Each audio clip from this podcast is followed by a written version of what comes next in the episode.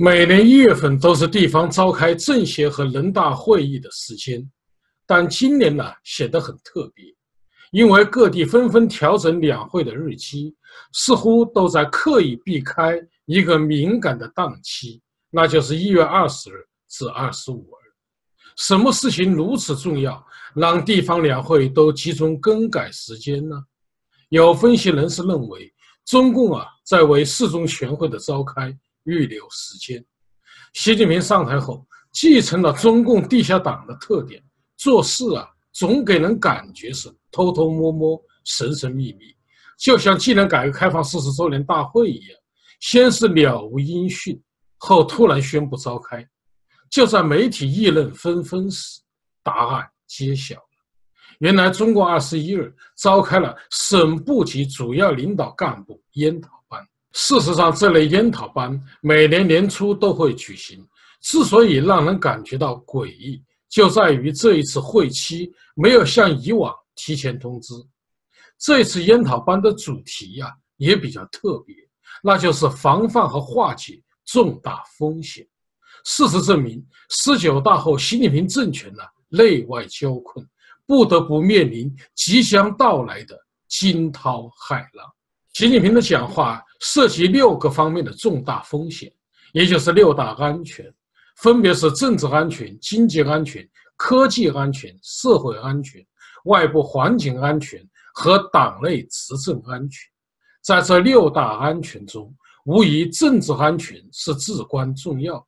因为它关系到中共的执政地位。习近平重点强调了两点：网络和青年。习近平说：“现在意识形态斗争的主阵地在网络，而网络的主体受众是青年人。很多境内外势力都在想方设法通过网络培养他们价值观的认同者，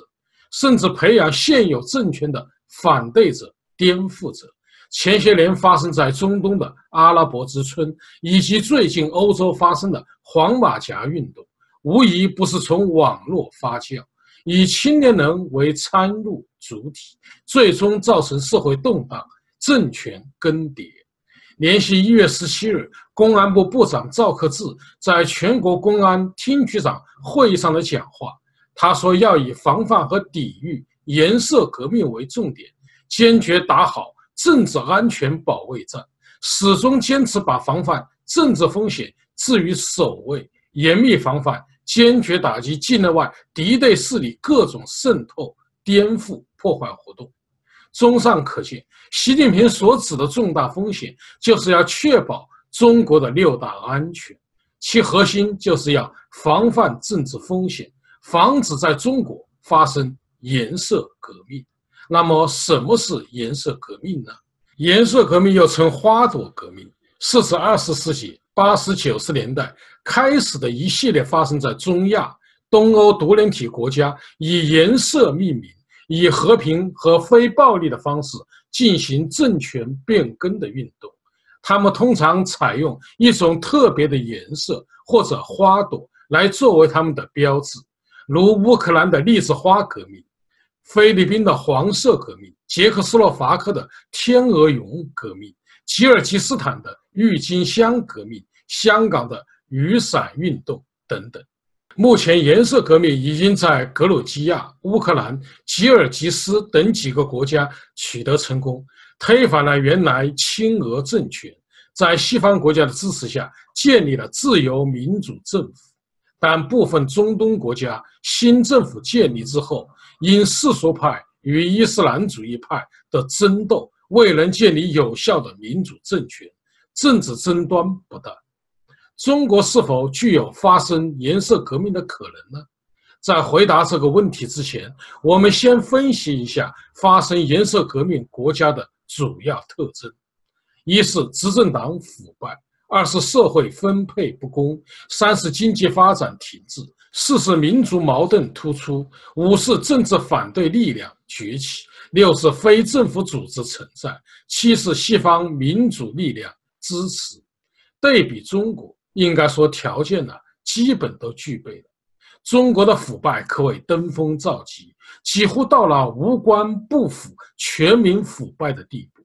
习近平之所以严厉反腐，其目的就是要保住共产党和他的红色江山。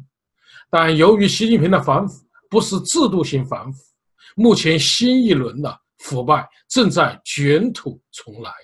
中国权贵集团掌握着国家的经济命脉，社会分配严重不公，导致两极分化，盛世蝼蚁。从目前来看，习近平的国进民退政策和中美贸易战已经造成了中国经济增长直线下降，外资纷纷撤离，中国企业大规模倒闭，汹涌的失业潮正在席卷各地，房市、股市、金融等也频频报警。在习近平治理下，民族矛盾不断的加剧。人权观察一月十七日发布的《二零一九世界人权报告》指出，习近平当局修宪滥权、镇压藏人、维吾尔人、迫害宗教自由，是人权倒退最多的政权之一，已经达到了六次大屠杀以来最严重的程度。与此同时，中国政治反对势力正在集结。此前不久，中国百名知名的知识分子发表了改革开放四十周年感言，指出改革已死。这上百位公知公开质疑中共是假改革。北大郑也夫教授对中共隔空喊话，他说：“今后中国共产党的领袖能做的唯一可在于史册的大事情，就是引领这个党体面的淡出历史舞台。”他表示，中共给中国人民带来了太多的苦难，完全丧失了自我纠错机制，是时候该退出了。去年深圳嘉实科技公司工人组建工会事件，以及北京大学、人民大学左翼学生积极声援，均显示中国青年政治力量正在形成。澳大利亚科技大学冯崇义教授指出，事实上，中国社会的健康力量。特别是中国自由主义阵营的六路人马，一直以力所能及的方式对习近平“红二代”的倒行逆施和复辟回潮进行着顽强的抵抗。他们是自由知识分子或自由派公共知识分子们、党内民主派、民运异议人士、基督教自由派以及崇尚宗教信仰自由的其他人士、维权律师和草根维权人士等。各路民主人士在风雨中一如既往的抱团取暖，守望相助。事实上，当下中国已经形成了大象无形的自由民主大联盟，做好了准备去迎接中国宪政转型的壮丽日出。事实上，一九九一年苏联解体和独联体国家爆发颜色革命后，中共就一直在防止和平演变和颜色革命。从江湖时代到习近平时代，并无改变，只是程度不同而已。需要指出的是，作为中国当局维稳工作核心部门的公安部，也经常在不同的场合公开发表防止颜色革命的言论。在习近平上台前，